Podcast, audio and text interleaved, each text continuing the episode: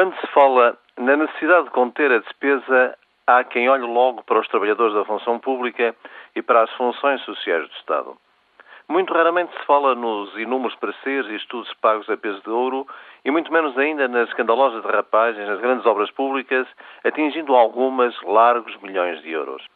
E há também os projetos que se perpetuam, inscrevendo-se anualmente verbas no orçamento para mais um estudo para manter a farsa. Quanto dinheiro não foi gasto, por exemplo, nos sucessivos estudos com Alqueva? Vem isto a propósito do enigma do aeroporto de Beja, cuja abertura ao tráfego civil já não é certa em 2008. Cavaco Silva, António Guterres, Durão Barroso, Santana Lopes, Sócrates, todos defenderam a abertura deste aeroporto ao tráfego civil. Foram apresentadas datas, algumas até foram anunciadas com pompa e circunstância.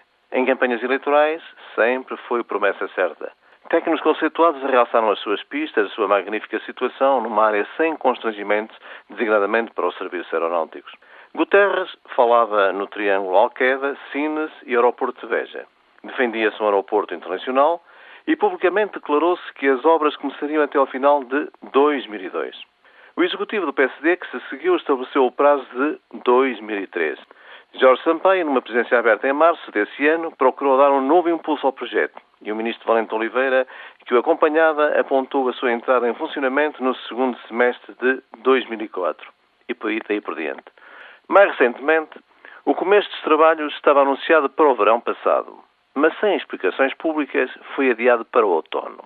Agora o Ministro das Obras Públicas afirmou que não, que os trabalhos vão começar no inverno ou início da primavera de 2007.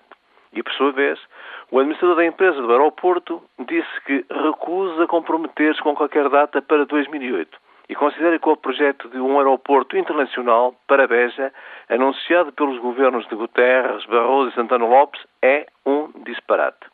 A valência da carga diz que é uma mentira e que a complementaridade com o Porto de Sines é impraticável.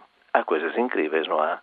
Será que o aeroporto só avança quando os alentejanos inscreverem o mesmo slogan do Alqueda? Construam, porra!